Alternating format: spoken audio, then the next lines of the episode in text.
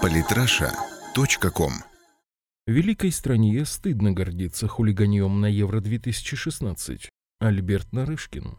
Мы гордимся и негодуем. Гордимся тем, как наши фанаты в Марселе поставили на место английских, и по-детски обижаемся на то, что с нами поступают не по-честному. Ах, какие нехорошие эти европейцы. Не хотят признавать, что мы были правы, что нас спровоцировали, что англичане виноваты даже больше нас, но их никто не наказывает. А зато нашей сборной выдали условную дисквалификацию. Но несправедливо же. Как будто с самого начала не было понятно, что только так и будет. Именно так и только так. Как будто мы не находимся уже несколько месяцев под грандиознейшей, беспрецедентной в истории информационной атакой консолидированного Запада, мечтающего вышибить нас из мирового спорта вообще. Но одна вещь остается непонятной. Почему в стране так много людей, для которых было неочевидно еще задолго до начала чемпионата, чем закончатся любые эскапады наших фанатов? Что мы разнылись-то вообще? Ах, Европа нас не любит, ах, Европа нас обливает грязью. Как будто до этого мы были друзьями не разлей вода, и не было 400 лет истории конфликтов, конфронтации и давления. Вне зависимости от того, была ли война или мир, стабильным оставалось одно. Нас всегда поносили и смешивали с грязью, как только умели и могли. А мы еще и гордиться вздумали, какая неслыханная слава. Наше хулиганье побило английское хулиганье. И это Россия. Великая страна гордится уличной разборкой, словно она какая-то дворовая шайка со штаб-квартирой в вонючем подвале. Наши пацаны надавали по морде соседским пацанам. Победа, ребята!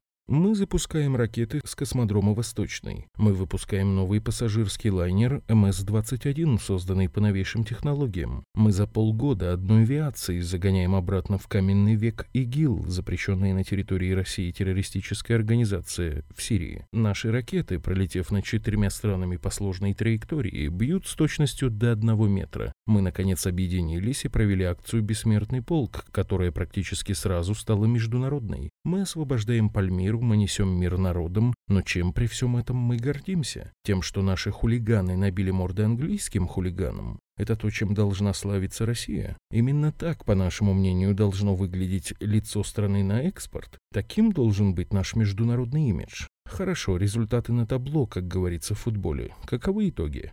Теперь английские фанаты могут безнаказанно и как угодно глумиться над русскими фанатами и над Россией, потому что первый же ответный шаг наших фанатов закончится дисквалификацией сборной. Ситуация унизительная до боли. Вилка, в которую нас так легко загнали, это не более чем логичный и закономерный итог политики, когда защиту государственных интересов доверяют бестолковому хулиганью, чья фантазия, а еще хуже, чьи возможности, ограничены одним вариантом – дать в дыню. Посмотрите, какой красивый гамбит мы разыграли в Сирии. Опережаем США на полкорпуса в военном и дипломатическом отношении. Фактически мы там сейчас задаем игру, мы диктуем условия. А как вышло с Турцией? Разве наш президент побежал, чтобы дать в дыню Эрдогану? Нет, он просто пообещал, что Турция вообще и Эрдоган лично сильно пожалеют, и они уже вовсю жалеют. Эрдоган уже буквально не находит себе места и пишет разные письма с поздравлениями и намеками, лишь бы Путин снизошел хотя бы всего лишь до разговора с ним. Россия сумела сделать то, чего весь Запад не смог сделать с Россией. Мы изолировали Турцию.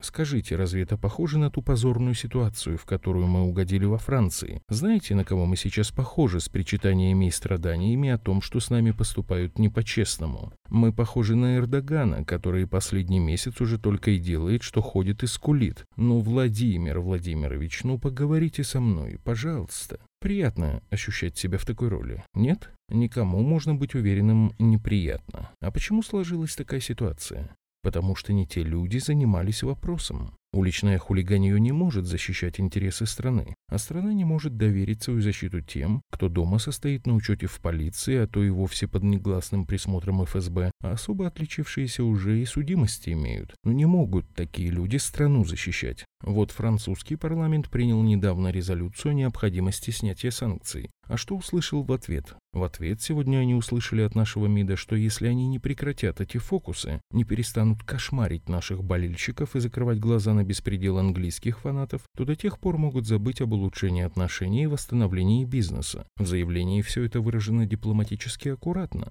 но смысл более чем прозрачен, особенно на фоне истории с Турцией. МИД России призвал французские власти обратить самое серьезное внимание на сложившуюся ситуацию и как можно скорее в правовом и цивилизованном русле решить вопрос о судьбе задержанных российских граждан. Было подчеркнуто, что дальнейшее нагнетание антироссийских настроений вокруг темы участия нашей сборной в чемпионате Европы по футболу способно существенно отяготить атмосферу российско-французских отношений. Для большей доходчивости Лавров устно пообщался со своими коллегами-дипломатами из Парижа и донес до них ту же мысль по закрытым каналам. И смотрите-ка, вчера уже в Лиле никаких инцидентов не было. Англичан гоняли слезоточивым газом, причем французские полицейские, а не российские фанаты, как и должно было быть изначально. В результате и порядка больше, и наша сборная в безопасности, а главный вопрос решается. Оказывается, заставить французскую полицию работать можно звонком из Москвы, тонко намекнув, что если Париж мечтает о каком-то бизнесе, то должен уважать Россию, ее руководство и ее граждан. Совершенно неудивительно, что после этого ситуация изменилась. А все почему?